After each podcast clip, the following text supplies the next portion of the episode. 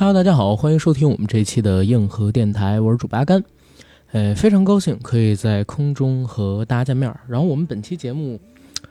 上线的时间呢，不是在初七，就是在初八，因为我们录制的时间是二零二一年的二月十八号大年初七的晚上。在这儿呢，阿甘给大家祝一句新年快乐，祝各位万事大吉，诸事顺利，扭转乾坤。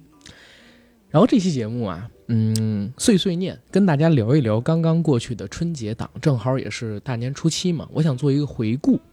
把春节原地过年宅在家里边看的一些东西跟大家做做回述。当然了，这期是属于特别节目，不占用我们常规节目的更新时间，所以时长不会太长。而且因为我今天录制节目的时间非常的赶，我有事要出去，这两天都超级的忙，所以我是随录随剪。因为我自己一个人的话，我对我口条还是比较有信心的啊。我只会剪掉一些空白音，而不会剪掉什么说错话的地方。这块呢，大家也多担待一下啊。今年的春节呢，其实我相信很多朋友应该都是已经走进电影院里边了，然后也看了一些片子，然后其实也不太需要做影评。但是为什么要做呢？是因为我觉得今年的春节档啊格外有意思。首先，从去年春节的时候，囧妈开启了线上播映之后，现在的春节档呢，开始有一个趋势，院线和流媒体并行过节，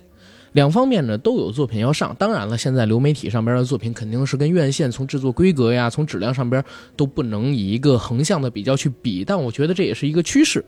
所以今天的节目呢，不仅仅是会针对阿甘啊春节档时间里边看到的院线电影，也会聊一聊。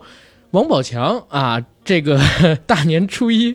主演的《少林寺之德宝传奇》，哎，还有这个宋小宝主演的《发财日记》啊，这俩片儿其实我也都看了，也可以跟大家来聊一聊。再有就是今年春节档啊，其实有两部网剧的播送，我觉得还有点意思，也想跟大家稍微聊几句。不过，呃，这两部网剧呢，大概率我未来还会出单期的节目。所以就稍微给大家提两句就好。一部呢是来自于大洋彼岸的美国《旺达幻视》，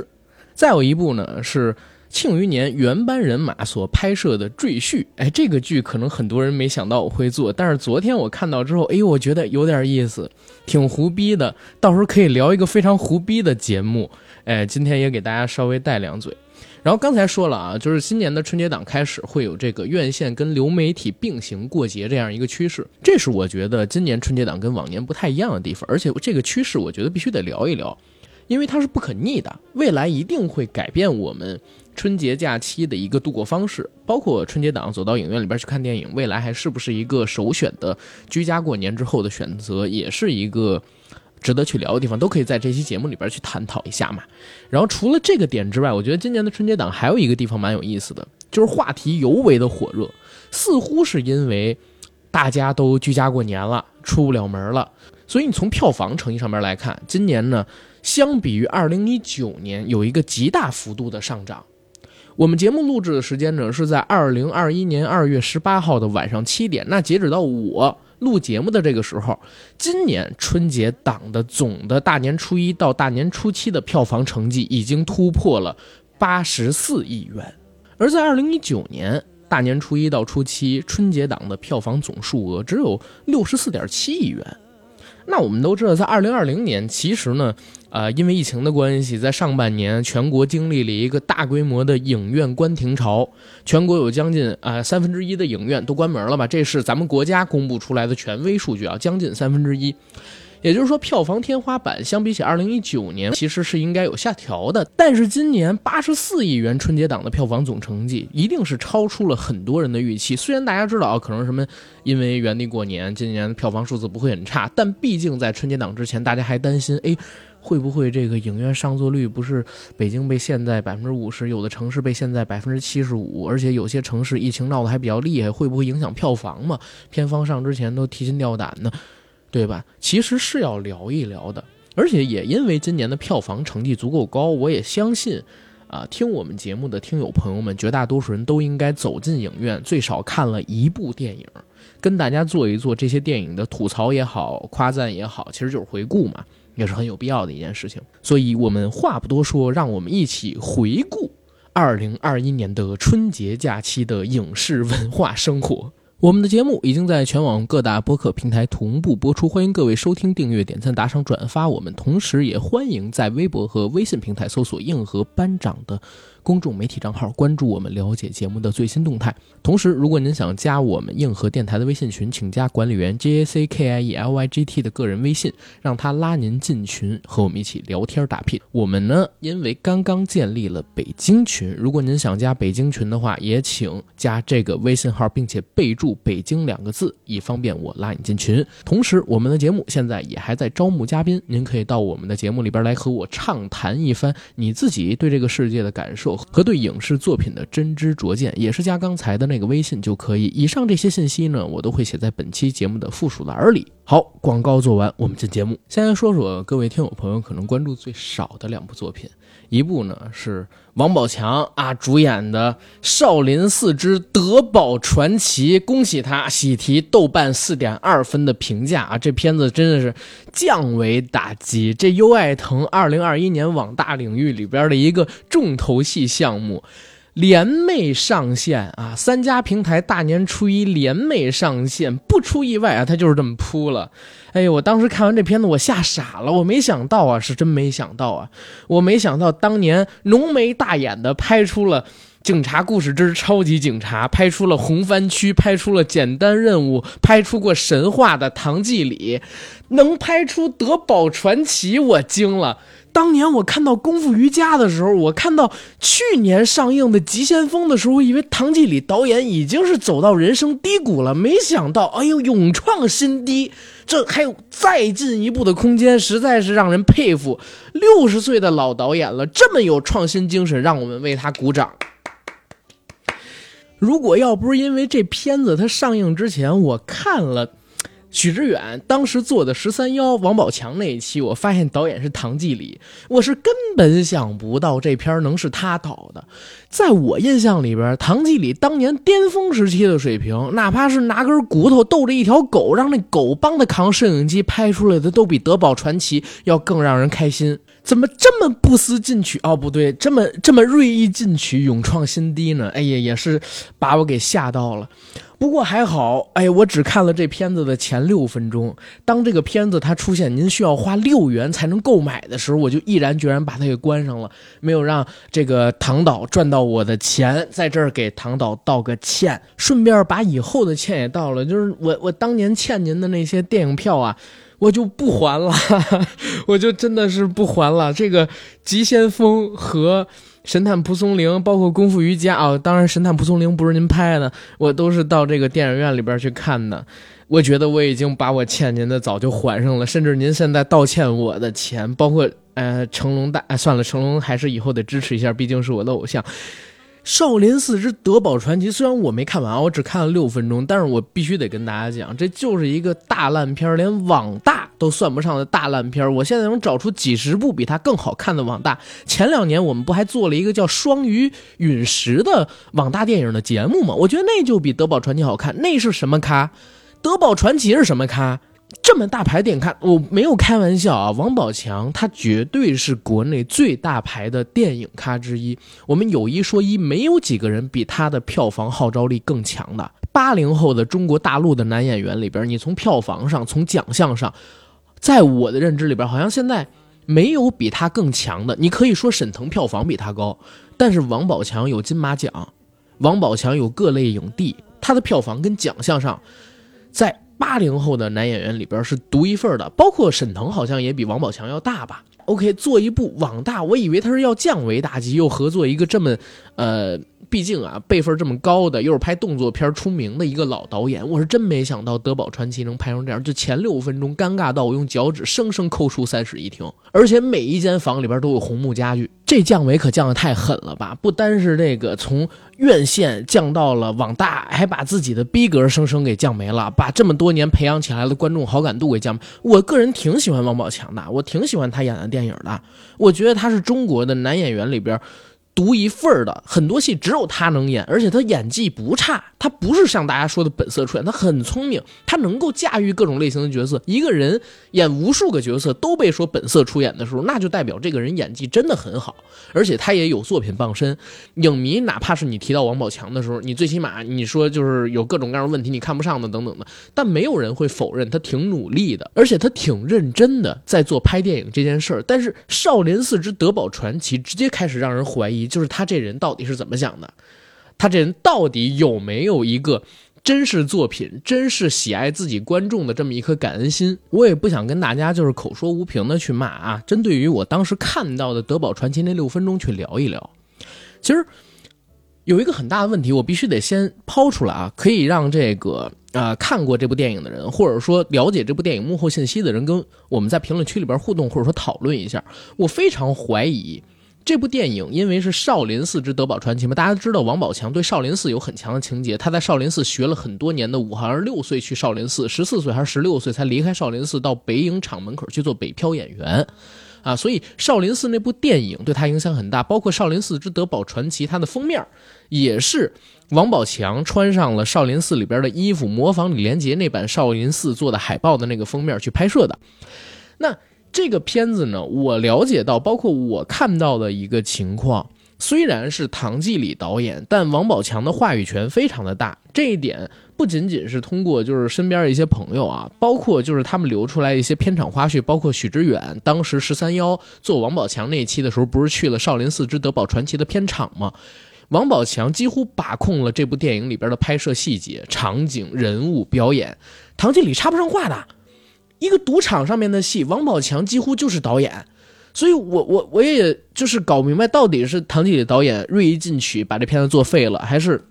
王宝强老师。大闹天竺之后，还是没有吸取教训，还是有一个导演梦 啊，然后在片场又是一个玩梦嘛，拍少林寺的这么一个故事啊，实在是控制不住自己，就话多了一些，把这片子最后给弄砸了。前几分钟的时候，德宝将军出来，哎，穿着一身铠甲，手里边拿了把青龙偃月刀，我当时我疯了，我说，哎呦，我这这这这小矮人版的关云长不是王云长嘛，整个人的身材跟他这个 服装的比例都不对，有好多人跟我说。啊，在拍电影的时候，尤其是拍前几部电影的时候，不管你是演员转行做导演也好，还是学导演的然后去做导演也好，都会想把自己心里边的东西拍出来。那如果是一个演员去做导演的时候，又是一个做玩梦的那种类型电影的时候，往往都会把自己心里边自己的那个形象给拍出来，但是往往会陷入到一个误区。就是他心里边的那个自己的形象，其实是和现实当中自己的那个形象根本对不上号了。最简单的例子，咱们可以看王宝强老师上一部自己执导的电影《大闹天竺》，还有这一部啊执导的这个，呃，不能算执导，这部主演的就是啊《少林寺之德宝传奇》，同样的还有邓超老师主演的。分手大师和恶棍天使。如果你说邓超自己觉得自己就是一个特别搞笑的人，然后他自己把自己拍的时候就说：“哎，我要把我自己最搞笑的那一面展示给大家看。”然后大家看完之后啊，这人就是一傻逼，根本不搞笑。但王宝强他自己心里边有一个什么认知？我我说我说的可能不太对，但是大家可以就是听一下啊。可能宝强自己心里边自己应该是那种。古龙小说里的人物，或者说他想演那种古龙小说里边的人物啊，他想演楚留香啊，他想演那种真正的大侠，他想演韦小宝。这个事儿呢，陈思诚也干过，他好哥们儿陈思诚拍了一部电视剧，其实叫《远大前程》，那个戏不错的，《远大前程》那个戏不错，把民国时期旧上海时代各种人。啊，各种历史人物，黑帮的也好，政界的也好，都进行了改编，啊，然后做了一个类似于民国版韦小宝的故事。那故事很精彩，但是最大的败笔在哪儿？就是陈思诚自己演了那个天降横财，诸事顺利，而且各种奇遇傍身，运气好到爆，左右逢源。哎，遇人说人话，遇鬼说鬼话，大家还都信，还都佩服他，还都帮他忙的这么一个人物的形象，但他根本就不像韦小宝。所以演出就特油。当时那个片子被骂的最狠的地方就是陈思诚演的这个角色。但你刨开陈思诚还不错，王宝强这两部戏也是他想把自己做成韦小宝，左右逢源啊，然后威风凛凛啊，大家一看这就是一大侠的形象，塑造威严。但是他的身形也好，呃他的面容也好，其实并不适合做做，或者说得有一个非常强的导演去帮他塑造才行。当他自己一玩这玩意儿就完蛋啊！我看这《德宝传奇》前几分钟的时候，我就一直想到当年啊，也不是当年，就今年有一综艺叫《追光吧哥哥》，刘维在第一期节目啊展示自己才艺跳女团舞的时候，郑爽对他的评价，郑爽说什么？哎，对着那镜头说。在刘维心里边，刘维是不是一直认为自己就是权志龙那个形象啊？我看王宝强演《德宝传奇》的时候，我就是这个想法。抱歉，宝宝，你真的不像，你是一个好演员，你不要辜负大家对你的期待。你应该塑造更多好的角色。你不适合做导演，就别做导演了，对吧？你不适合做导演，你就好好演戏去吧。哪怕你演唐人，哎，你你都比演这个《德宝传奇》要好吧？最起码不掉逼格吧，对不对？你别辜负大家对你的期待啊！最起码我对你是有期待的呀。你你你真的可以在演员这条路上走得更远的。你的类型是没有任何其他的中国演员能替代的。哎，总之这个德宝传奇让人很失望，真是让人不吐不快。下一个呃春节档时间里边我看的网大就是宋小宝执导的《发财日记》，也是宋小宝执导的第一部电影。然后这部戏当时我看完之后我惊了，这是我花了六块钱看了全片的。我为什么说我惊了？我觉得这部戏比《沐浴之王》好。我没有跟大家开玩笑，它有好多好多的不足，剧情上有好多 bug，但是它作为一个喜剧片让我笑了。《沐浴之王》我没笑的，这部片子我笑了，而且这部片子姿态好低，好真诚。我先跟大家复盘一下我当时怎么看到这部电影的，因为大家知道春节档的排片啊，呃，虽然很早之前就有定，但是呢，有些电影它的场次非常的少，非常难买。那比如说《唐人街探案》《刺杀小说家》《你好，李焕英》，我都是在放假之前就已经把票都买好了啊，甚至推掉了一些就是能提前观影的场次。而，呃，《新神榜：真人的重生》其实我是看过了。我春节档里边有一个想看，但是一直买不上票的，就是刘德华老师跟肖央他们俩一起主演的《人潮汹涌》，因为我之前看过他的原片嘛，就是日本的原版《盗钥匙的方法》，我觉得那个故事如果本土化的话，应该挺好玩的，而且。因为那个片子，因为我没看嘛，然后现在也没看上，就是因为没有排片儿有排片儿全都是零点以后的场，特别特别偏的场次，而且票价好贵，票价一会儿也吐槽一下，所以我先跟大家说一下人潮汹涌的那个点，然后我们再接回《发财日记》。人潮汹涌这个故事其实很简单，是一个，嗯，不能跟大家剧透啊，因为后边有反转，你可以认为是刘德华扮演的是杀手，然后肖央扮演的呢是一个屌丝青年。对生活失去自信，准备自杀，但是在自杀失败之后去洗澡的过程当中，跟刘德华哎相遇，刘德华出了意外失忆了，肖央呢抢走了或者说偷走了刘德华的身份，还有刘德华的衣物等等等等，用刘德华的钱帮自己还了账。刘德华在失忆的时间里边误认为自己是雕是肖央扮演的那个屌丝男，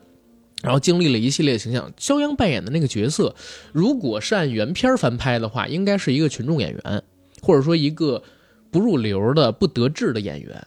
那在预告片里边，其实我看到了陆阳跟郭帆导演，好像没有陆阳导演，但是郭帆导演肯定是出来了，还出来了贴着“流浪地球”四个字 logo 的 T 恤，所以有可能是刘德华误入到《流浪地球》的这个剧组里边去参与拍摄了，因为原版的电影里边有这个杀手。在自己失忆了之后，去演黑帮大佬、黑帮的小弟去火并这样的一个桥段，我挺期待本土化改编的，所以我挺想去看，但是一直没买上票。啊，这真是吐槽一下，就是其实《人潮汹涌》是今年上映的春节档所有电影里边演员最大牌的一个，但是现在它这个排片跟票房，包括我看到豆瓣上边的评分，我觉得有点太惨了。原版的这个盗钥匙方法虽然也不是。特别高的分啊，在豆瓣上八点多，但是我可能打七点五，就是到结尾的时候收惨了。但是这个电影做本土化，只要不出什么幺蛾子，拿个七点五分还可以，就是质量肯定不错。现在这么一个拍片很多人都怀疑是不是刘德华号召力什么的不行了，这个那，我觉得会有，就是华仔号召力下降的这么影响，你不能否认的。抖音上边的流量是抖音上边流量，你几天几千万，这是。跟让观众花钱实打实走进影院里边去看一场电影不一样的，华仔最巅峰的时代已经过去了。而且《人潮汹涌》这个片子在春节档它不做好，就是你看《唐人街探案》，我们不说那么大规格，很多人抱着什么春节档我们就要看大片嘛，是不是？然后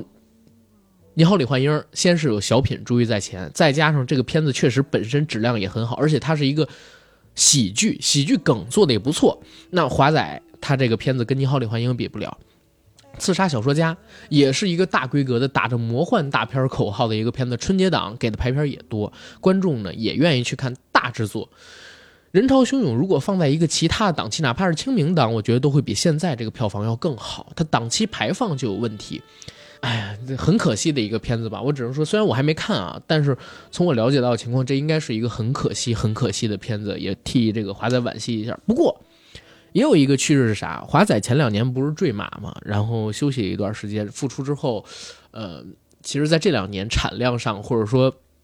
呃，一些宣传曝光度上边都有所降低。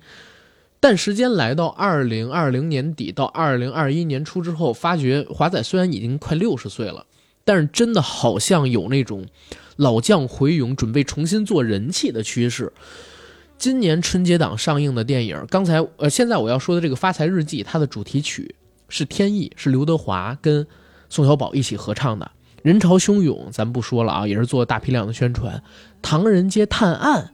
哎，这部戏里边也有刘德华的加盟，包括刘德华呢，还在二零二零年就和王宝强、刘昊然他们录制了二零二零版《恭喜发财》去做这片子宣传。到了二零二一年之后，又重新呃录了一下那个片尾，什么把鼠变成了牛那样的吉祥话，给大家做宣传。而在我们现在看到的《你好，李焕英》里边，因为贾玲是刘德华的头号粉丝，也有刘德华的歌曲梗，所以华仔加油！虽然。就是，嗯，人潮汹涌的票房没有特别好，但是我期待你未来更多的表现。你是从小陪伴我到大的天王，加油加油加油！啊，是人潮汹涌。说到这，我们说回这个《发财日记》，为啥我说这《发财日记》这个电影就是很超出我的期待呢？我是觉得它有几个点值得说。第一是它很聪明，《发财日记》不上院线是一个很聪明的选择，它走网大、走流媒体发行是最适合它的一种发行渠道。为什么？因为这个片子。嗯，其实我觉得质量还行，有六分。但是它扔到院线里边去，一二线城市的观众真的会觉得这个观这个片子土而不看的。这片子你可以讲它是，嗯，描述了两个到大城市去务工的农村人的生活。很多城市里边的啊，这个自诩为小资或者说自诩为自己应该有文化生活的人，如果。让他们到院线里边去看这个电影，他们心里会觉得土，或者说羞于告诉别人：“哎，我我在院线里边看了这个电影呢。”他们不会买票去支持的。大家得了解这个影迷的心态，我我觉得肯定会有这样的观众。那扔到院线里边去，能不能有过亿的票房，我不知道。但是扔到流媒体上边去。又是大年初一到初七这么一个春节的档期，这片子到现在为止肯定是赚的。我了解到的一个情况是，一七年宋小宝在年底的时候发了一个微博，说自己有一个梦，然后现在想玩梦，就是要拍一部电影。当时呢，其实有几十个明星，包括刘嘉玲啊、肖央啊、马丽呀、啊沈腾他们都给他帮忙转发做推荐。然后这个片子呢，应该是在一九年的时候拍完了，中间呢。一九年的下半季到二零年一直都在剪辑，在磨，包括到底该怎么样的确确定让它上映，剧本也编了超过一年的时间，应该是一八年就一直在编剧本。整个片子立项的时间不短，整个项目的工期拖得也很长，而且，呃，宋小宝呢也真真的很用心在做这部电影啊。我在看这部电影的时候，我特地关注了一下，就是他的幕后人员，其中有一个名字，我发现之后还挺。震惊的就是他的摄影指导是赵小丁老师，而且监制也是赵小丁老师。赵小丁老师是谁呢？是张艺谋老师御用摄影，然后曾经凭借《英雄》拿过奥斯卡最佳摄影的提名。他本人也做导演，当然他做的那部叫《三生三世十里桃花》，那那片子是有点让人肝胆俱裂，小孩看了赶紧跑的意思。但是赵小丁老师本人的这个艺术水准，我觉得还是可以的。他帮着小宝做这么一部成本体量不大，然后又发挥他喜剧才能的这么一部电影，就是最起码，嗯，硬件，比如说剪辑呀、摄影啊、配乐呀等等等等，美术上面不会出错。而喜剧电影呢，它本身又是一个不太吃导演才能，比较吃编剧还有表演者他喜剧天赋这样一个。本子的东西。就是你你可以看有很多导演，导演能力特别强，但是让他去拍喜剧，很多人不笑的。我都不敢想象，就是李安导演如果拍一个喜剧片，大家能不能笑？他能不能写出喜剧的本子来？喜剧这个东西跟其他所有电影的类型都不太一样，就是你必须要有能逗乐人的潜质，你拍出来的东西才让人笑。而《发财日记》里边，我确实笑了，有几个点我觉得做的还蛮有意思的，不管是梗的反差也好，还是演员的表演也好，因为这里边必须还得提啊，有大量的喜剧演员的加盟，呃，包括客串。主演呢是宋小宝、马丽、沙溢啊，沙溢应该在前面是男二号，宋小宝、沙溢、马丽、张一山，这是这四位。而其他串场的像是，啊有肖央，呃有乔杉，乔杉今年也是串了好几部电影啊，啊 还有这个嗯宋小宝的各个师兄师弟吧，都来这边露了个脸，甚至还有德云社的人。我会觉得整个片子在喜剧感的还有段子的塑造上边，OK 没问题。他能让你笑，而且有不少桥段其实能让你笑的。而且沙溢老师的演技是真不错，沙溢老师的演技是真不错，沙溢老师的演技是真不错。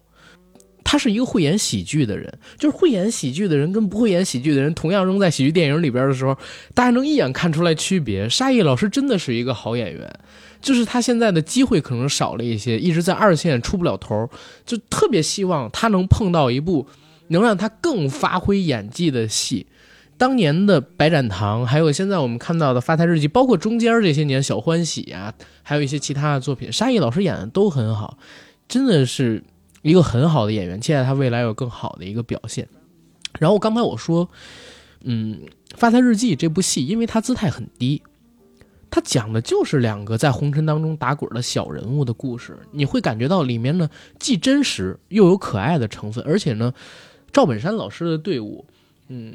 应该叫什么辽宁民间艺术团吧？我也不知道具体是不是叫这个名啊。他们有一种其他团队不具有的喜剧团队不具有的优势是在哪儿？就是接地气，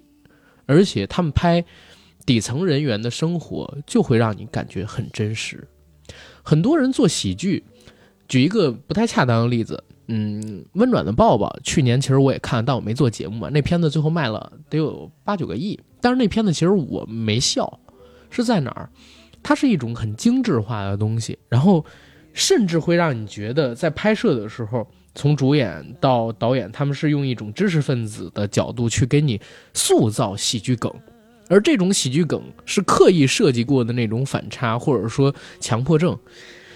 你很难笑的，最起码我没笑。但是像宋小宝他们这种极其生活化的喜剧梗，我觉得还是还是 OK 的。当然，这片子也有各种各样的问题啊，比如说沙溢扮演的那二哥，他到底是为什么离开宋小宝他们搬出去住的？然后他们中间炒股挣的那些钱到底去哪儿了？沙溢咋又没钱了？回来跟宋小宝借钱？宋小宝到底借了他多少钱？啊，这些都没说明白。包括张一山那个角色怎么前后期啊，虽然是青春期啊，但这个情绪变化也太大了。而且为什么就不告诉张一山他是被收养的呢？为什么就一直骗张一山？哪怕你说啊，怕他什么，哎，就是心灵上有创伤，但是后边孩子都已经跟你决裂了，你还不告诉孩子他是被收养来的吗？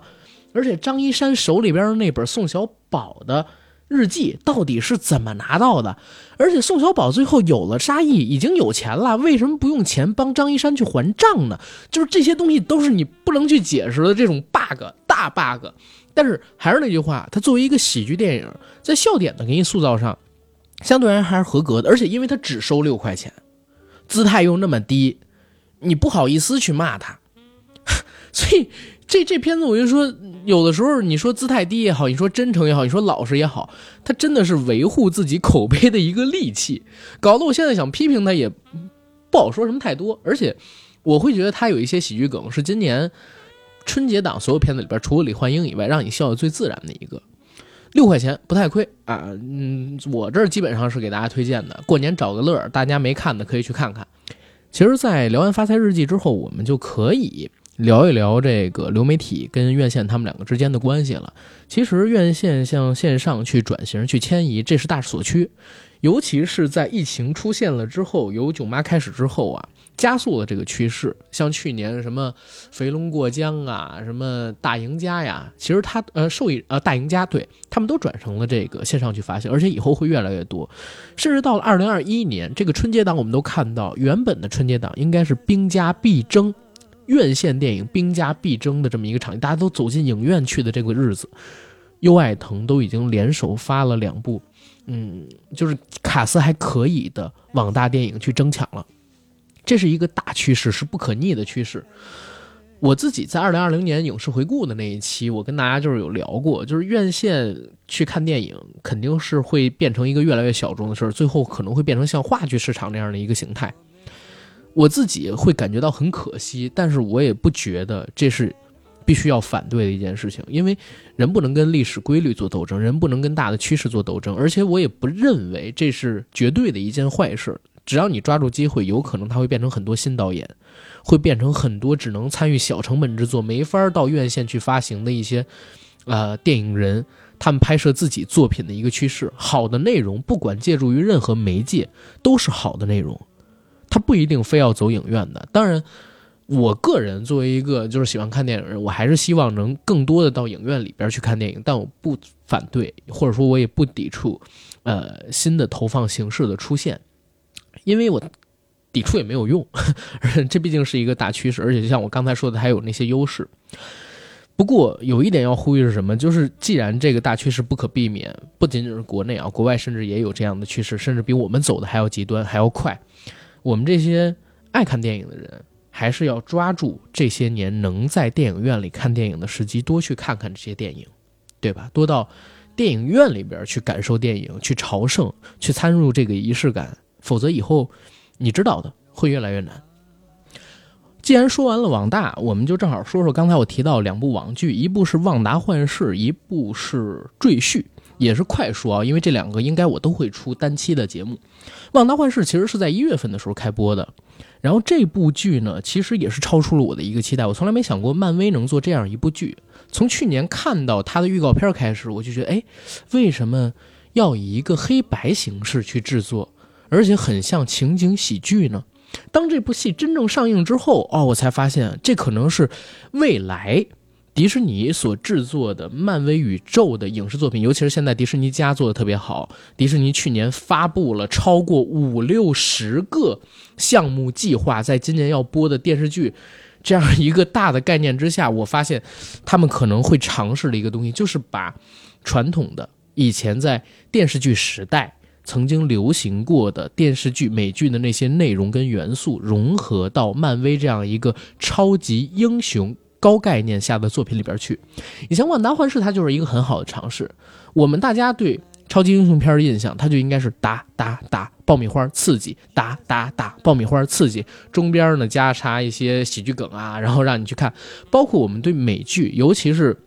非奶非或者说亚马逊那种体系出来的美剧，它会有一个比较刻板的印象，认为嗯它的节奏会比较快，然后故事在铺陈的时候，其实有的时候是很模式化的。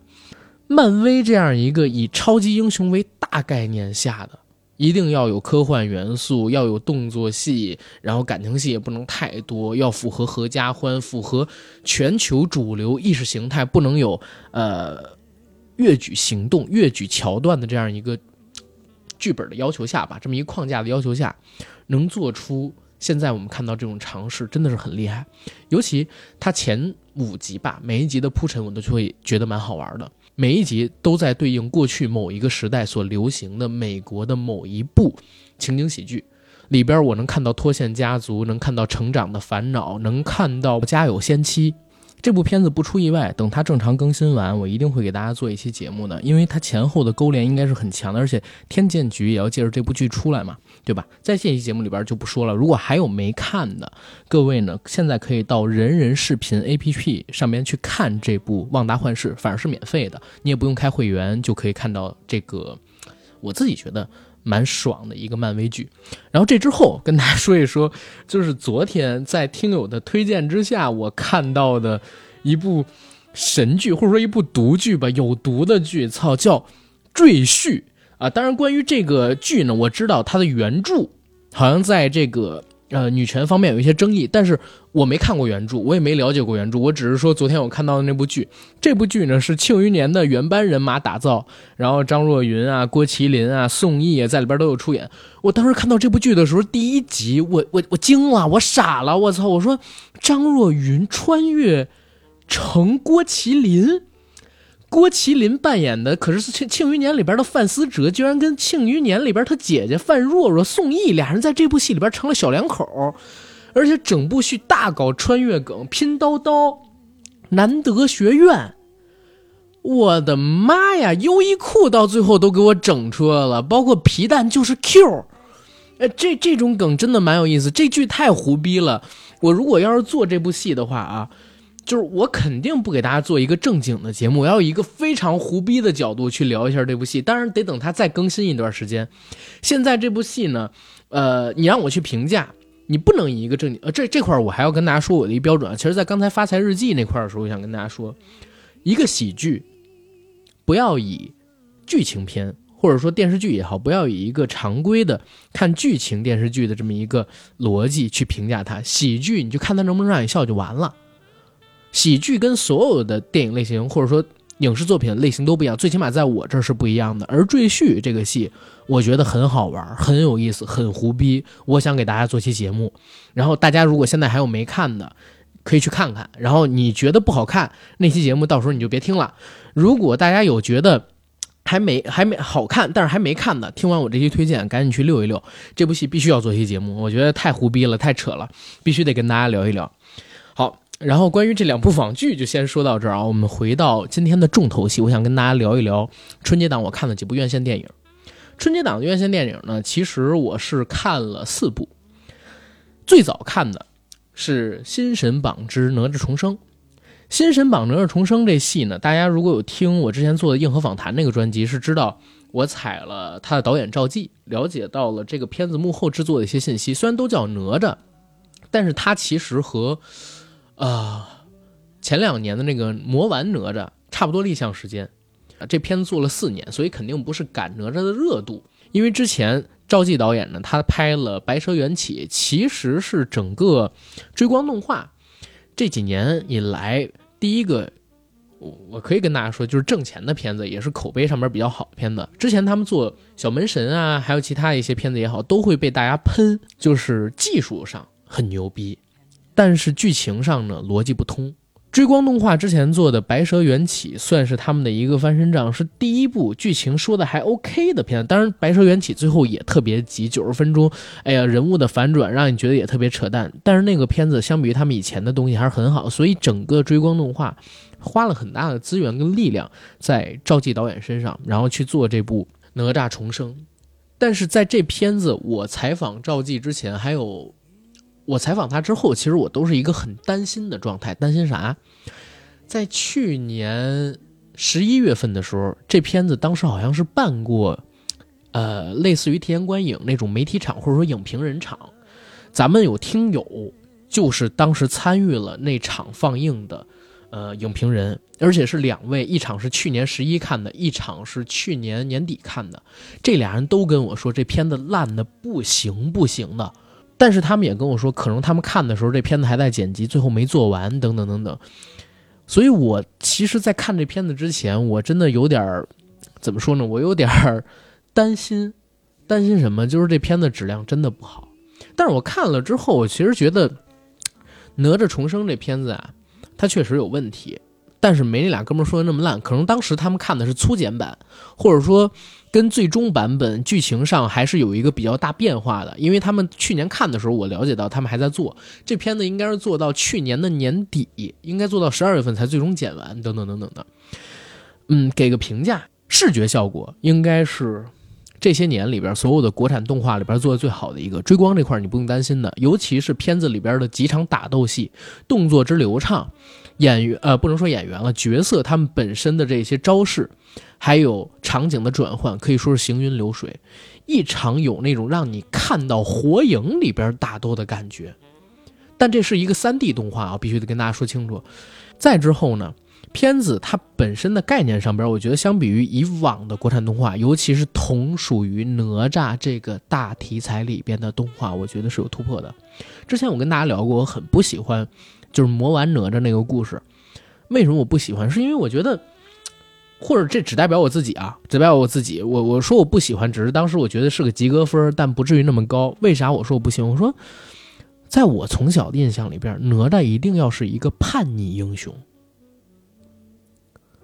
这世界上边所有的中国里边神话英雄都可以敬天敬地爱父爱母，但哪吒不行的。哪吒是全中国所有神话里边唯一一个敢跟父权，然后敢跟父母叫板、割骨还父、割肉还母的这样一个神话英雄。最起码我自己理解是这样，可能是因为我那个时候比较热血吧。我自己认为的哪吒一定得是那种我不服我就要跟你干。我不能因为你我就低头，哪怕你是我爹，哪怕你是我妈，我也不能低头。这样一个角色，然后这个角色，当进入到魔丸那个故事里边的时候，变成了父亲爱他，母亲，当然那可能更符合主流的意识形态一点。但是在我去访赵记的时候，赵记跟我说了一个，当然我也看过他们之前的一个片段啊，是他们和七九版哪吒闹海做的一个对应。就是哪吒自刎的那个对应，当时那个场景，七九版哪吒闹海，哪吒自刎的原画师还到了现场去。我跟赵记我们俩人聊的时候，他也在说，他说在他心里边，哪吒就得是一个叛逆英雄，他其实还想做的更更那啥一些，就是要让哪吒这个人无父无母，然后就是一个天生的孤胆英雄，甚至天煞孤星这个概念，但是可能嗯就会引起到。大众的一些不满或者说一些不舒服吧，所以最后也没有在这条路上深走下来。但是这个概念是有的，所以当时我很喜欢这个概念下的故事。还在还没有看电影的时候，看了电影之后，我会觉得它有些东西设置的有点过于超前了。以前国内有一部动画电影，我不知道大家有没有看过，叫《一万年以后》。那片儿是一神片儿，神在哪儿？不是指好看，是它有点咖片的意思，有点 cult 片的意思。整个剧情里边把冯小刚都给影射进去了，讲一万年以后地球人类成了原始人，各种野马呀这种呃动物成了人形，然后呃我们现在的时代被他们称为是上古，留下一个键盘可以跟山一样大，然后出现各种各样的怪物，然后男主他们要去寻找那个呃隐秘的宝藏啊等等等，有点忘了那个剧情了。当时那个片子出来就因为太超前，不太赢得大家的喜欢，而。哪吒重生这个戏，他也有点超前。嗯，导演肯定是看了这个《赛博朋克2077》的游戏，还看了就是《疯狂的麦克斯4》那部电影。当时其实我们俩都有聊到这个问题，可是最后的那个版本里，就是大家能听到的那个版本里边，可能都不见了吧？啊，因为那个专辑是跟喜马拉雅合作的，所以在我自己的节目里边跟大家说一嘴。这个概念的东西其实出来，我我当时跟他说，你直接可以就是打一个赛博朋克的旗号就行，没必要打一个东方朋克这么一个，因为这东方朋克的概念太大了。但是他们片方一直在宣传，一直在宣传东方朋克这个概念，我会觉得不是那么好，容易把这片儿给捧杀了。还没上，或者说上了之后，大家发现你这够不到东方朋克，反而引起大家的反感。但是人微言轻。这部戏呢，给太多的评价，我觉得也不合适。我就两句话评价吧，就是剧情方面还是有硬伤，然后技术方面呢无可挑剔，啊，愿意去看的可以去看，啊，觉得自己在春节档想陪孩子看一部不是像《熊出没》那样动画片的朋友们呢，也可以去看这部戏呢。毕竟也没有什么大尺度的血腥暴力在啊，这么推荐就行了。整体是一个七分左右的片子。总之是可以看的，尤其是喜欢国产动画，又觉得哎，国产动画在一条创新路上，这个片子有很大意义的朋友们，可以去支持一把。然后接下来就要说，呃，我在春节档看的几部电影了，《唐人街探案》《你好，李焕英》《刺杀小说家》这三部片子呢，都是我在春节期间然后看到的，《唐探》和《你好，李焕英》是在大年初二一天看。而刺杀小说家呢，是在大年初四的下午看到的。先说刺杀小说家这个片子，也是在上映之前，我采访了他的导演陆阳，而且这个采访的专辑声音也在硬核访谈那个专辑里边，大家想去听的话，也可以听得到。其实我在看完这片儿之后，我发现跟我预想当中的刺杀小说家不太一样。这个片子呢，胆子很大，大在哪儿？它是一个奇幻大片儿，一个魔幻大片儿，是一个两千人的团队特效做了两年多做出来的片子。就是工业上边，我们现在说啊，就是这个片子呢，啊，搭了一个十六万平方米的景儿。然后用了呃搭了一个四万平米的景儿，用了十六个摄影棚，这是当时我拿到的资料。而且呢，它是一个参与了 IMAX 特摄计划的片子，有一个小时以上的呃特殊画幅，视觉效果上边绝对是国内顶尖。而且它是纯国内的特效团队去做的这么一个片子，这是要跟大家讲清楚的。然后整个片子在呈现的异世界里面，你会觉得哦，我靠，特效做的真的很牛逼，真的很棒。但是。我跟陆阳聊的时候，他就一直跟我聊工业，一直跟我聊特效，一直跟我讲：“哎呦，这片子是他玩梦的一个东西，他老想做一些天马行空的玩意儿了。”就比如说到最后的时候，男主角那个雷佳音扮演的红甲卫士突然拿出一个冒蓝火的加特林，喊着“代表月亮消灭你”，拿着一把斧子就去砍那个赤发鬼了。他是想做这种东西，这个他一直跟我说，但是他完全没跟我说。就是这个片子里面的一些表达。我之前为了采访陆阳啊，我看了双雪涛的原著，就是《飞行家》那个短篇小说集，这是一七年的时候出版的。而，呃，《刺杀小说家》这个故事呢，是《飞行家》那个短篇小说集里边最后一篇。原著跟电影改编非常大，最大的一个区别呢是原著里边异世界的那本小说叫做《心脏》。而电影里边呢叫弑神，而且原著里边几乎没有什么神。话元素啊，什么法力元素啊，什么超自然现象等，只有在最后的时候告诉你啊，那个赤发鬼面具下来，已经变成半神半佛，类似神佛那样一个角色，已经被神格化了。他只在这块有一块悬疑，包括在那个呃原著的世界里边，然后创作的那本小说里边，男主是不会武功的。男主只是一个拉了十年风箱的少年，而且是个傻子，因为他拉了十年风箱帮人打铁嘛，他手的力气特别大，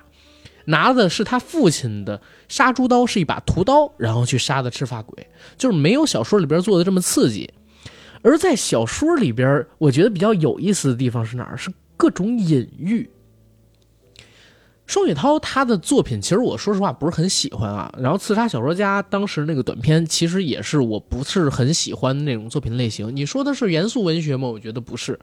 但你说他又是一个单纯的通俗文学吗？他要写的云山雾罩，然后高人高指的。他的原著里边其实有大量讲到，就是屠龙少年钟成龙把控言论，让底层的人民自相残杀，上面坐收渔翁之利，划归城市。做底层人群区分，甚至还出现了那种就是的一滴的弯端人口，就是清清理这这这种类型的表达，就是那个小说里边是有大量隐喻的。我在想，我说陆阳做这么一个戏的时候，一个这么大投资的片子啊，《刺杀小说家》这个电影，就是大家你看它的特效也好看，我刚才说两千人的团队也好，它是一个这么大投资电影，他不太敢去做这种东西吧？所以我当时我都没往这方面去想。结果我看片儿的时候，我发现我操，陆阳是有这方面表达的。陆阳导演是有这方面表达的。他这部戏呢是有讲到，呃，首先我们先说开场，我觉得几个比较有意思点啊。于和伟扮演现实生活中的一个大佬，他那个公司呢叫阿拉丁，然后那个阿拉丁的软件叫做神灯，而那个软件有一个口号叫“生活三万件小事”。一个阿拉丁，一个神灯全搞定，其实就是影射支付宝嘛。阿拉丁、阿里巴巴、神灯就是支付宝，生活三万件小事，一个支付宝全搞定。于和伟扮演的那个特别善于蛊惑人心、做演讲的那个人物的形象，而且对权力的那种向往，对于众人对他崇拜感的那种向往，甚至类似于把自己塑神那样的一个形象，大家自己去。想一想，你会觉得蛮有意思的。而在电影里边有一个非常有意思的场景，是通过全息投影，于和伟扮演的那个老板，他不断的伸手用投影去抚摸在台下听他演讲的群众。我们都是待被抚摸的哒哒人口。还记得当年就是出现的那个文章的名字吗？我们都是待被抚摸的人口。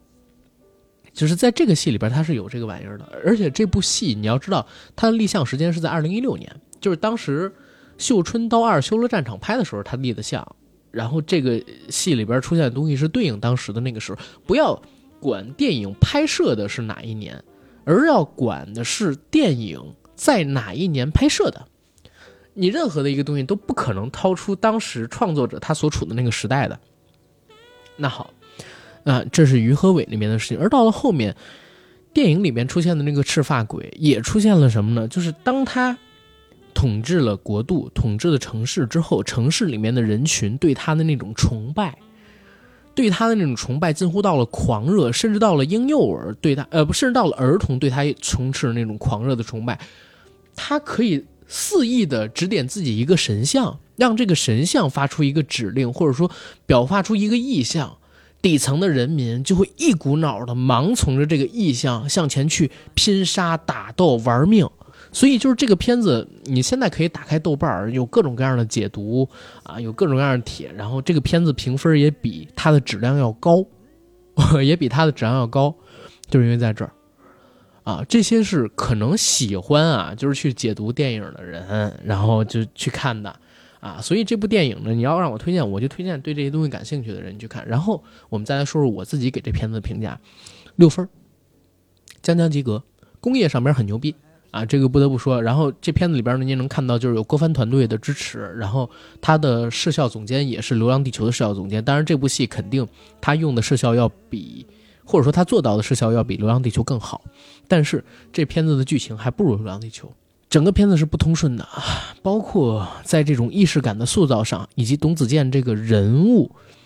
啊，他所谓的直播小说，哎，他所谓的这个创作是如何被于和伟这样一个领导给关注到的，行，这些都是经不起推敲的。整个故事的逻辑从底层上是不顺的，而且稍有不顺就告诉你，哎，我们这是一个魔幻大片，不好意思，你是两个世界。一个是异世界小说里的世界，还有一个是现实世界。哪怕现实世界你能映射，也不能这么扯淡吧？要照你这么说，当年《绝技》被骂的时候，郭敬明应该说：“哎，我我这是一个魔幻片在魔幻的世界里边就应该是这样，就大家都可以用这个借口了。它并不是你剧本没讲好故事的一个解释的方式，或者说这不是一个理由来的。”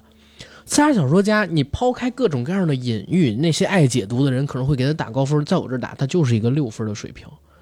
对吧？他就是一个六分。而且，其实我觉得最让我觉得，哎呀，最后在片尾字幕走完，出现了一个图，上面写着“刺杀小说家宇宙”或者说“小说家宇宙”开启。就是这个片子刚拍了一部戏，而且也不是很成功，票房到现在大家可以看，也就卖了两三个亿、三四个亿。然后告诉我说这个宇宙开启了，就是国产电影都这么着急做宇宙吗？或者说宇宙就这么容易能做吗？我现在都只是认为啊，就是国产电影能做成宇宙的，或者说已经初步具有宇宙规模的，只有一个《唐人街探案》加一个《封神宇宙》。《封神宇宙》可能现在也不是特别行，《唐探》的话这一次可能口碑也不是特别好。当然，《唐探》做成宇宙的可能性还是更大一些啊，因为它票房还是成功的。而且一会儿我聊《唐探》的事儿。但《唐探》也是一部第一部片子成了以后，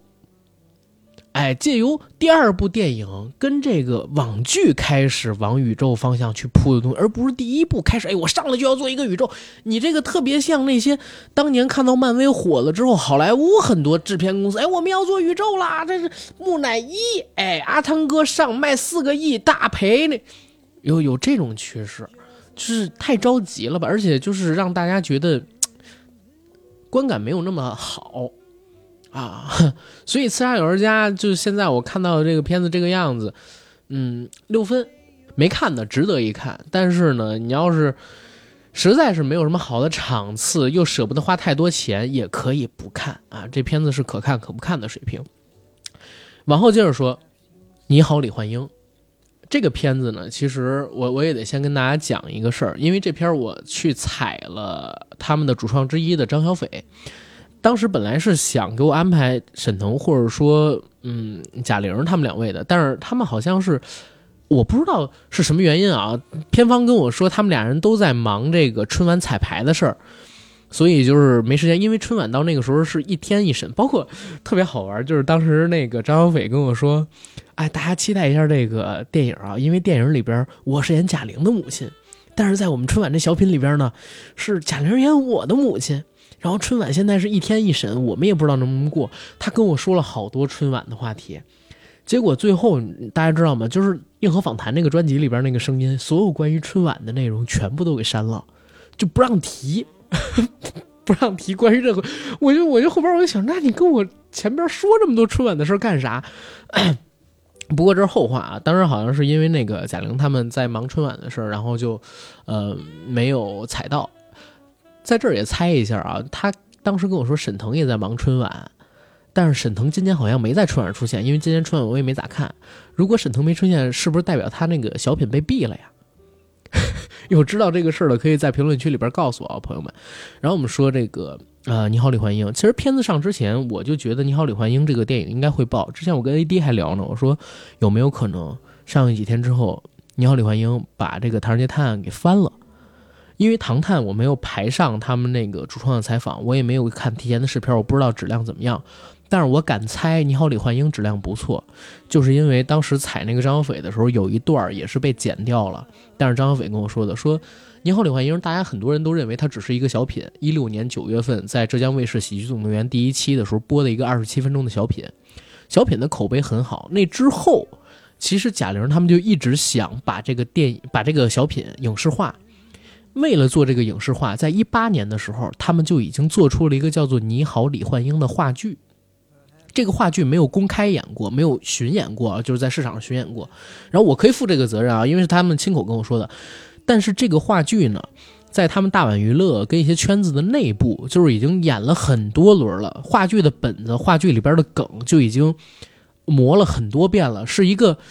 嗯，很有意，呃，就是已经是一个很成熟的作品，所以当时我在知道他们做了一个话剧，一八年就已经开始演了之后，我就觉得哦，这片子应该不会有什么太大的问题。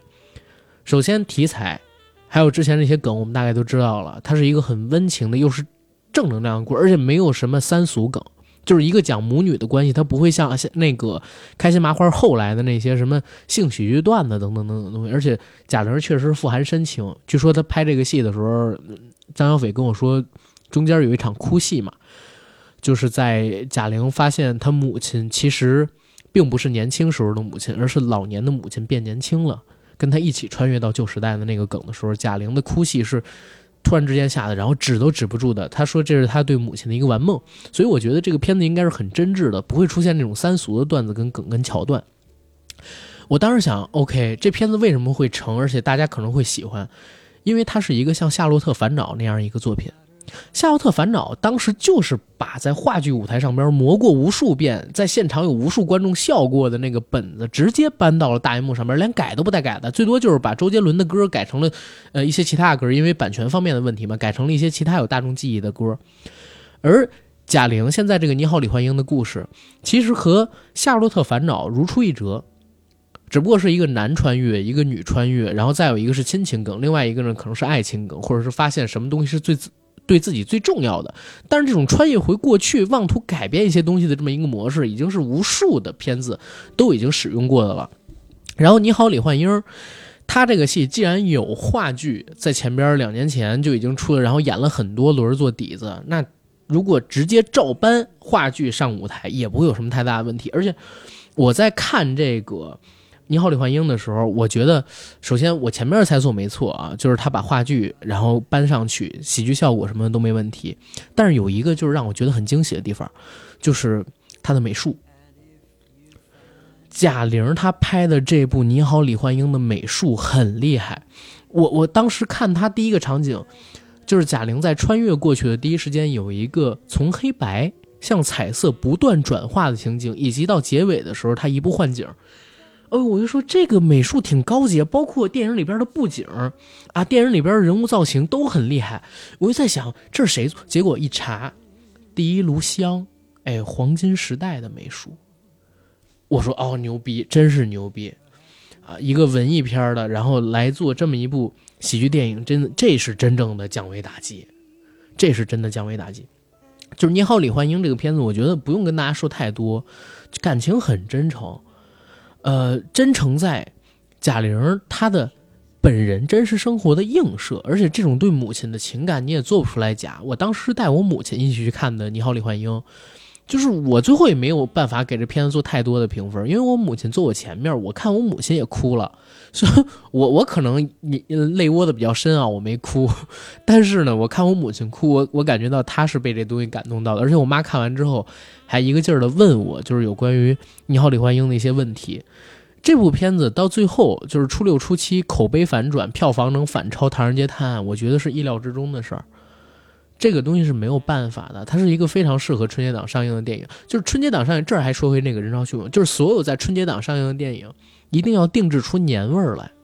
你定制不出年味儿来，就是你很有可能票房都不行的。然后《你好，李焕英》是这样一个电影，合家欢，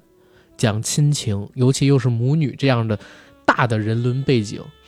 又是一个喜剧上边不尬的地方，而且有一个点，当时。我母亲是笑得特别开心，就是跟我们正常人笑点不一样。好多朋友可能会在那个很俗的什么沈腾吃了过期毛豆，在那个和尚那一段会笑，但我母亲跟我笑最好玩的那段，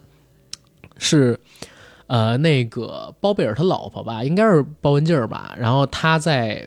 广播自己诗歌的时候，念刘德华那个“男人哭吧哭吧不是罪”的改编版，冯巩突然出来：“亲爱的工友朋友们，我想死你们了。”那一段时候真的是给我笑喷了。哎，那那个那个场景就直接带大家回到了历年的大年三十，又看到了那个冯巩，他们俩师徒感情真的是蛮深的。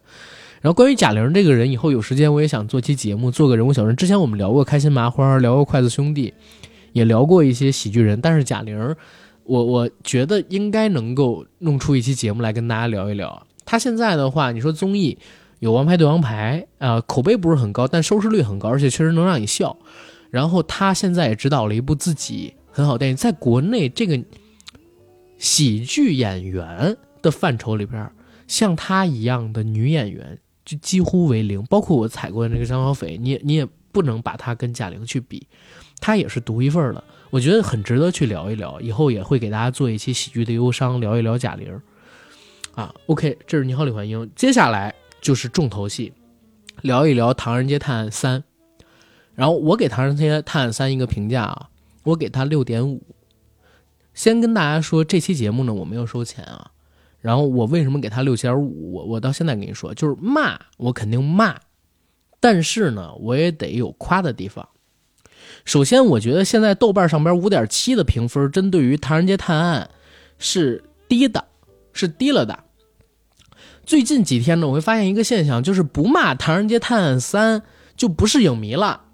就不是影评人了。哈 哈我觉得这是蛮有意思的地方。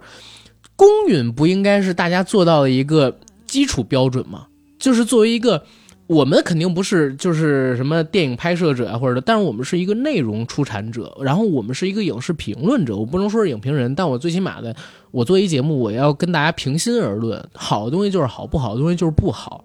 但是现在呢，骂《唐人街探案三》成了一种政治正确，我觉得这也是一个很扯淡的事情。这片子一点可取的地方都没有吗？并不是吧。我那天在看完了，就是初二那天，我在看完《唐人街探案》之后，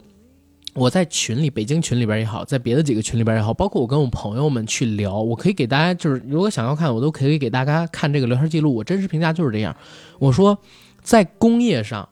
我佩服死陈思诚了，但是呢，太不拿电影当电影，太不把电影当电影，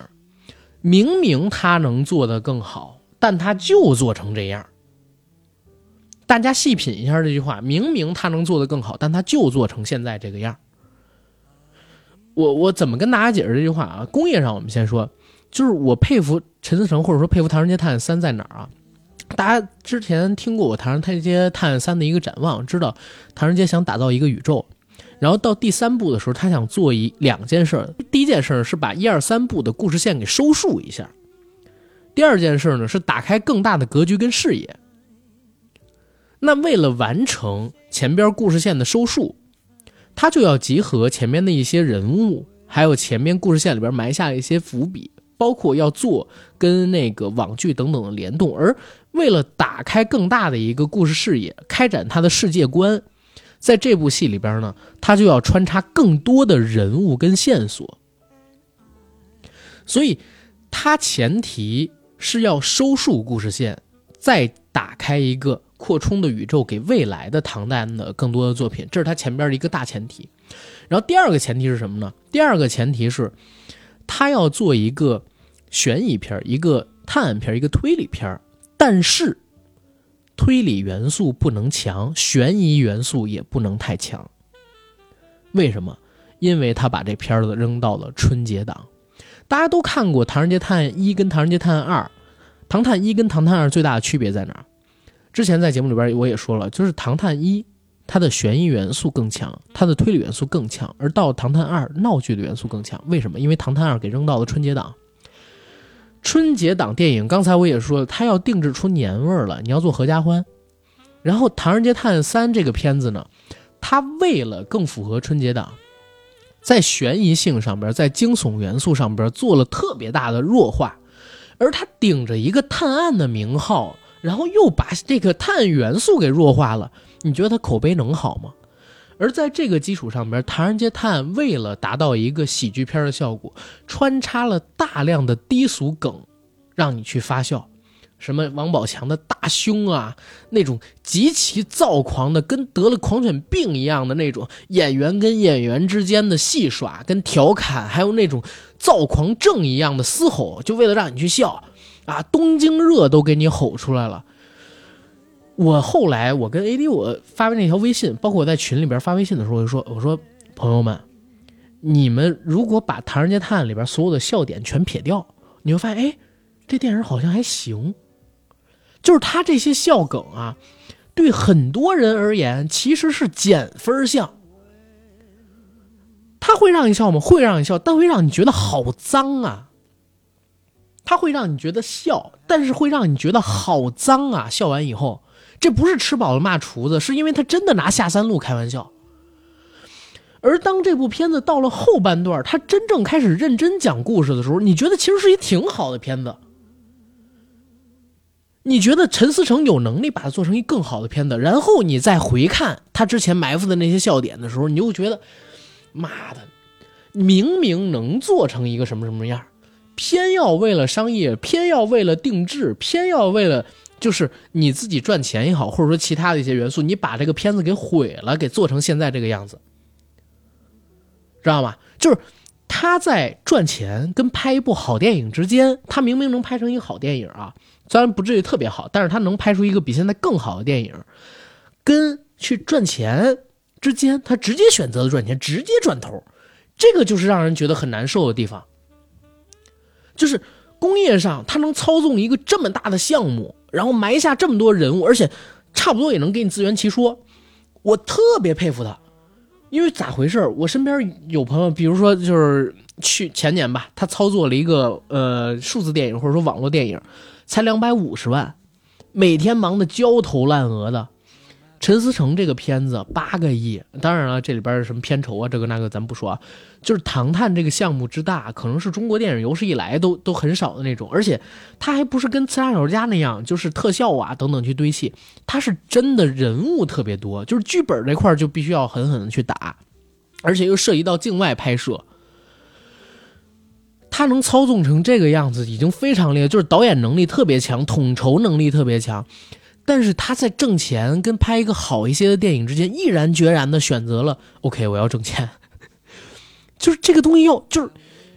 他不能开这个头的。陈思诚因为之前他没有失手过，你说，呃，《北京爱情故事》他电视剧其实口碑很不错，《北爱》的电影我觉得一般，但是也卖四个多亿，口碑也还可以。然后《唐探》两部没失手，票房大卖，口碑也还行。《唐探二》其实现在有六点八，而到了《唐探三》上映之前，其实陈思诚他的口碑是不不能说口碑，他自信心是爆炸的。《唐探二》上映完拿了四那个三十多亿票房之后，陈思诚有一句话的，就是啥？是《唐探二》的，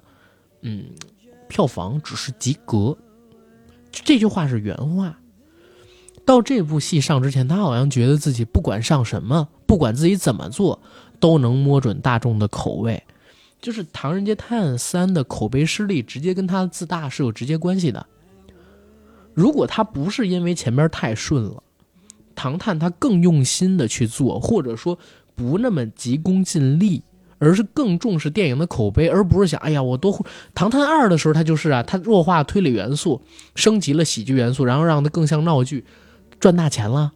他想在这条路上接着走下去，复刻《唐探二》，甚至做的更极端。现在市场给他狠狠的抽了一个嘴巴，狠狠的抽了一个嘴巴。《唐探二》三十多个亿的票房吧，现在《唐探三》能不能超过《流浪地球》，也是一个未知数。因为啥呢？今天是大年初七，我看它的票房已经被《你好，李焕英》反差的日票房低了，《你好，李焕英》将近两亿。在我们节目录制的这段时间里边啊，